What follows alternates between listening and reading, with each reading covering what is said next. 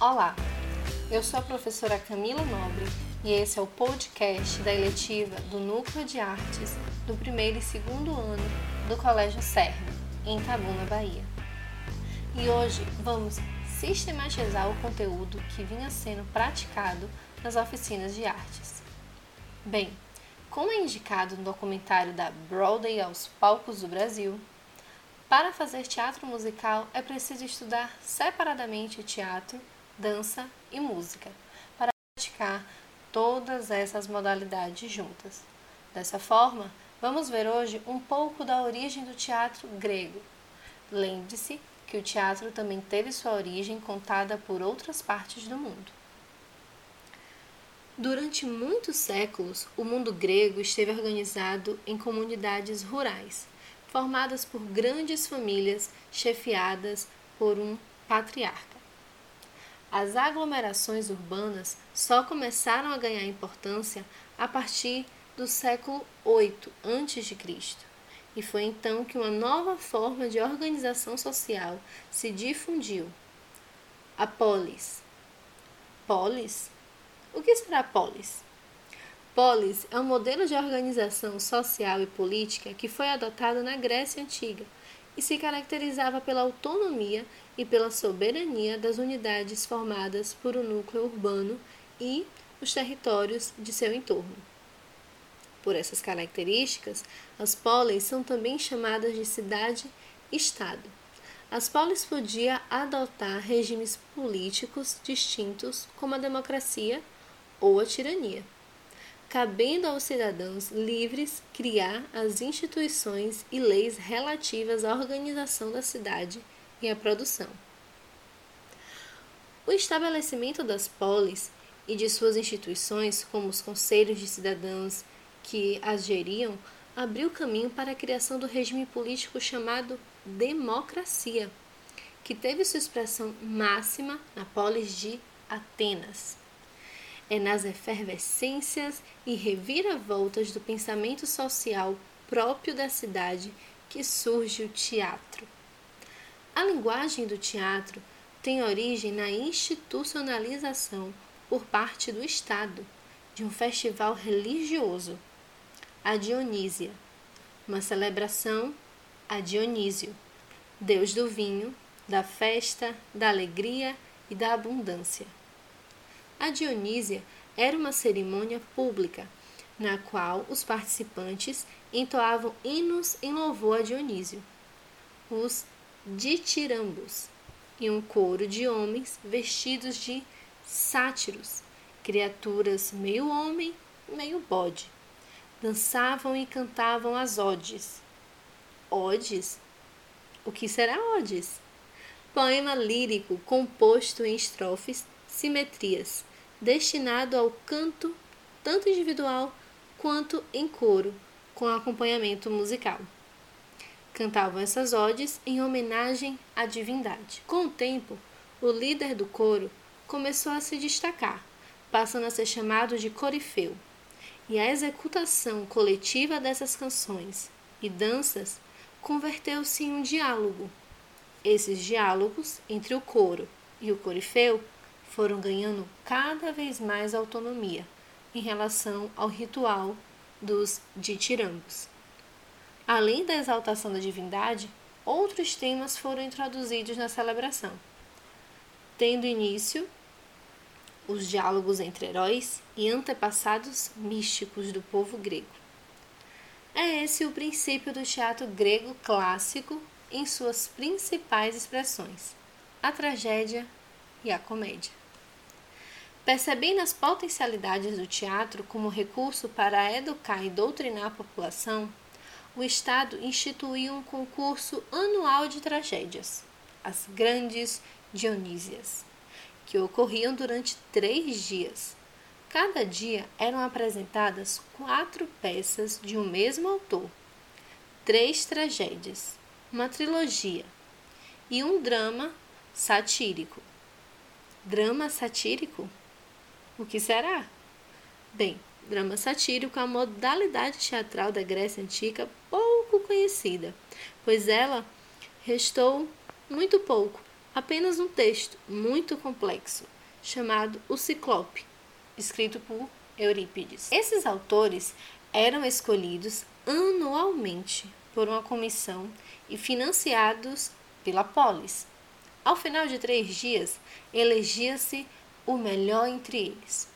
Embora não participassem dos concursos, comédias também eram apresentadas durante a realização do festival. As apresentações constituíam grandes eventos cívicos. O teatro era considerado fundamental para a formação dos cidadãos, levando-os a refletir sobre as crenças e o comportamento na vida social. Herança direta dos rituais a Dionísio, o coro era a presença essencial nas tragédias e comédias clássicas. Personagem coletivo, ele representa no palco a perspectiva do público, do cidadão da polis grega. Nas encenações, o coro cantava, dançava e declamava seus textos, fazendo a mediação entre os autores, atores e a plateia. As tragédias e comédias gregas eram encenações espetaculares, apresentadas para um público de milhares de cidadãos constituíam um acontecimento de muita expressividade que foi se sofisticando com o passar dos anos. As encenações ocorriam em grandes teatros ao ar livre, com arquibancadas dispostas em torno de uma área circular de terra batida ou lajes de pedra. Esse espaço, chamado orquestra, era ocupado pelo numeroso coro. Atrás da orquestra havia assim um tipo de tenda feita de madeira e panos que permitia a troca de figurino e adereços dos atores. Com o desenvolvimento das encenações, a cine tornou-se uma estrutura fixa, maior e mais complexa, que cumpria a função de palco, um lugar mais alto para que todos os atores interpretassem. Além de conter painéis pintados que serviam como cenário e portas e também alçapões para entrada e saída de cena. As máquinas de cena eram amplamente utilizadas nos espetáculos. Esses mecanismos de cenografia podiam incluir cenários giratórios que permitiam trocar a ambientalização da cena rapidamente, plataformas móveis para entradas das cenas mais violentas ou máquinas que reproduziam o barulho de trovões. Havia também um tipo de grua que servia para suspender os atores, como se eles estivessem voando, nas cenas em que representavam deuses e personagens míticos, que em geral chegavam subitamente na última cena, para resolver a peça com todo o seu poder. Esse recurso ficou conhecido historicamente como Deus Ex Machina. As encenações contavam no máximo com três atores. Assim, era preciso que cada um deles interpretasse vários personagens no decorrer da encenação. Para tanto, utilizavam-se máscaras que exibiam as características principais de cada personagem, além de identificar sua classe social.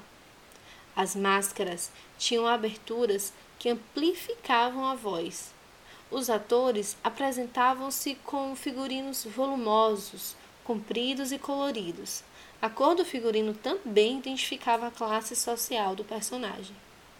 Posteriormente, o elenco passou a usar também botas de sola, bem alta, chamadas de coturno. Contracenando com os atores havia o coro. Ao se apresentar nos imensos teatros da Grécia Antiga, o coro precisava gesticular de maneira clara e modular a voz em conjunto para expressar com nitidez suas falas. Os participantes do coro usavam máscaras, figurinos elaborados, adornos e adereços, respondendo por parte importante da expressividade da encenação. Além disso, o coro que marcava o início da peça com uma entrada ritual e festiva, e também o fim da encenação, com sua saída triunfal. Os membros do coro atuavam sempre em conjunto, executando os mesmos movimentos e gestos. Na época dos ditirambos e nas primeiras peças gregas, o coro era bem numeroso.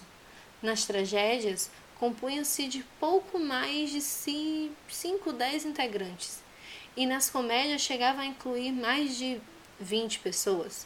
Também era possível ver os instrumentistas em cena. A música, a dança e o canto tinham grande importância nas apresentações. A palavra teatro vem do termo grego teatron, que significa lugar de onde se vê.